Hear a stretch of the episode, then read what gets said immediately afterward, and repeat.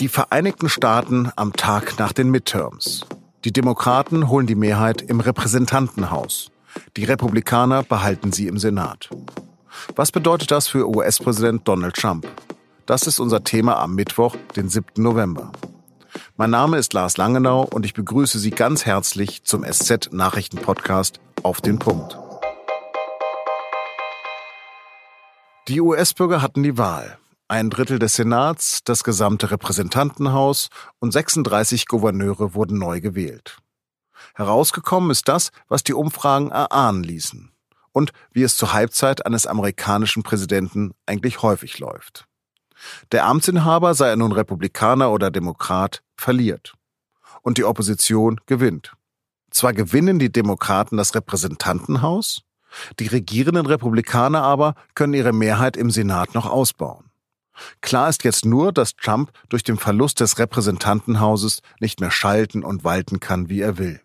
Vielleicht wird die Nation nach dieser Wahl noch gespaltener, als sie das eh nach diesem hässlichen Wahlkampf schon war.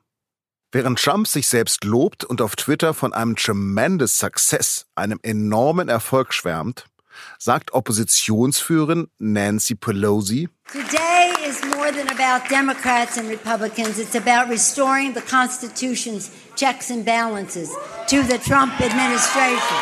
Es gehe also um mehr als um Demokraten und Republikaner. Es gehe um Checks and Balances, also dem grundlegenden Prinzip der Gewaltenteilung einer Demokratie.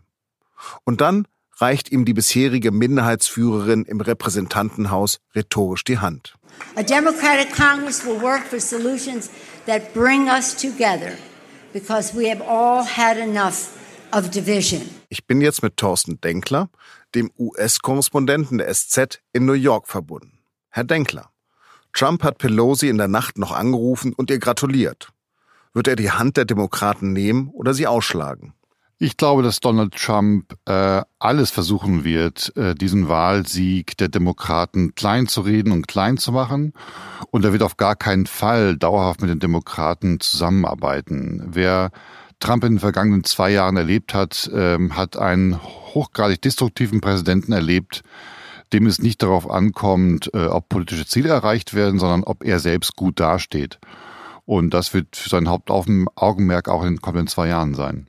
Die Demokraten haben ja die Mehrheit gewonnen im Repräsentantenhaus. Was werden sie jetzt als erstes tun? Äh, die Demokraten versuchen äh, sicher Trump zu stellen mit allen Mitteln, die sie haben. Sie können zum Beispiel äh, Untersuchungsausschüsse jetzt äh, von sich aus anleiern und auch führen. Sie können die Regeln bestimmen, nach denen diese Ausschüsse funktionieren. Äh, Sie können zum Beispiel verlangen, dass Trump seine Steuererklärung äh, preisgibt. Sie können die Untersuchungen in der Russland-Affäre massiv ausweiten.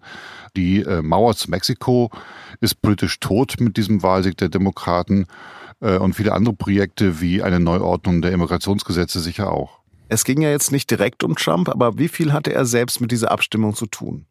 Also Umfragen im Vorfeld der Wahl haben gezeigt, dass äh, fast zwei Drittel aller Wähler tatsächlich Trump äh, im Hinterkopf gehabt haben bei ihrer Stimmabgabe. Dass weniger gezählt hat, wer ist der Kandidat in ihrem Wahlkreis, äh, wer tritt als Senator an, sondern tatsächlich äh, war das eine Abstimmung über Trump. Und Trump hat das ja auch noch befeuert. Der hat ja in vielen Gegenden der USA Wahlkampf gemacht. Er hat ähm, äh, eigentlich nur Republikaner als Kandidaten zugelassen, die äh, ähm, ihm wohlgesonnen sind, ähm, republikanische Kandidaten, die äh, sich ihm entgegengestellt hatten, haben keine Chance gehabt, äh, ähm, gewählt zu werden in den Vorwahlen, also als Kandidaten aufgestellt zu werden.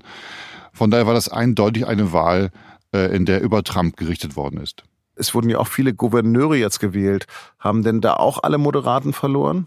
Ne, was die ähm, Gouverneure angeht, haben die Demokraten eigentlich einen ganz guten Schnitt gemacht. Sie konnten äh, die Gouverneursposten in den drei Rust Belt-Staaten, in Michigan äh, und in Pennsylvania zum Beispiel, zurückgewinnen. Sie konnten aber auch neue Gouverneursämter gewinnen, wie zum Beispiel in Kansas, was eigentlich nicht absehbar war. Ähm, und äh, sie haben zudem gezeigt, dass in einigen Rennen es dann doch erstaunlich knapp war, auch wenn sie verloren haben. Nehmen wir Georgia oder Florida zum Beispiel.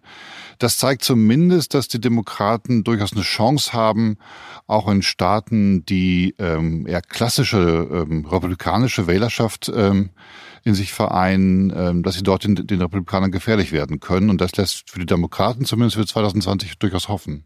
Schält sich denn bei den Demokraten aber ein ernsthafter Herausforderer für Trump 2020 heraus? Bisher noch nicht. Also auf dem Zettel sind ähm, bestimmte Senatoren wie Kamala Harris zum Beispiel oder auch Elizabeth Warren.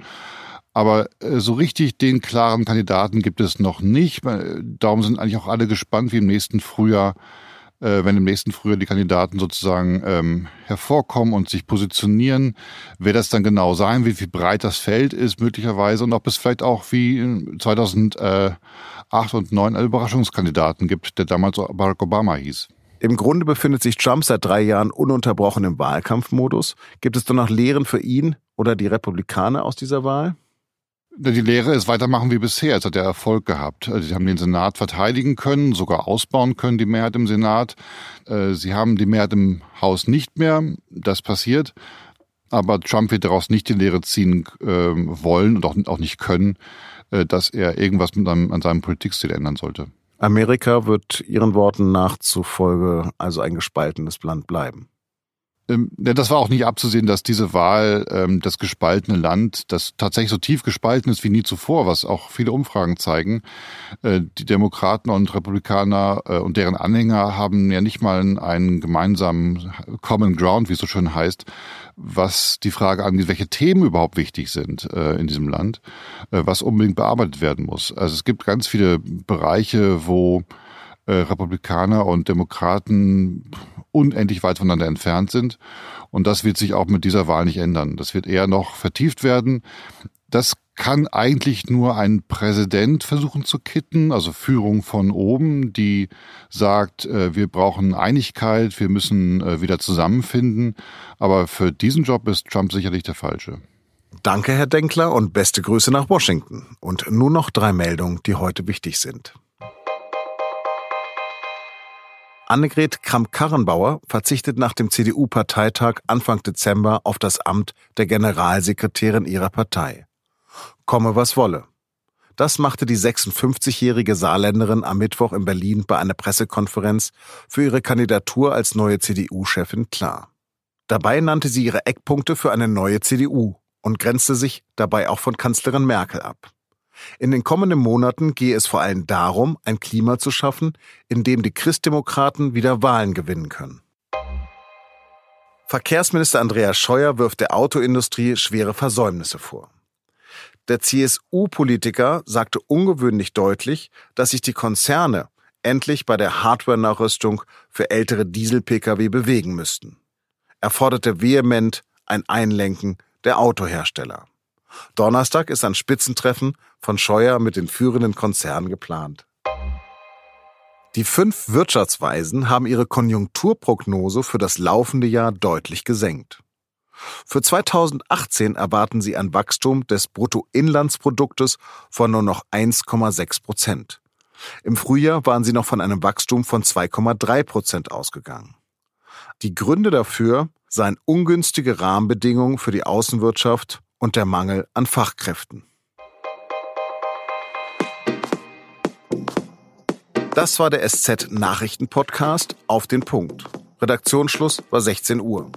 Hören Sie doch gleich in unseren anderen Podcast das Thema rein. Der beschäftigt sich mit Merkels vielleicht wichtigsten Satz ihrer Kanzlerschaft. Wir schaffen das. Die Kollegen zeigen, wie die Integration von Hunderttausenden Geflüchteten tatsächlich funktioniert. Ich wünsche Ihnen einen schönen Feierabend. Thank you.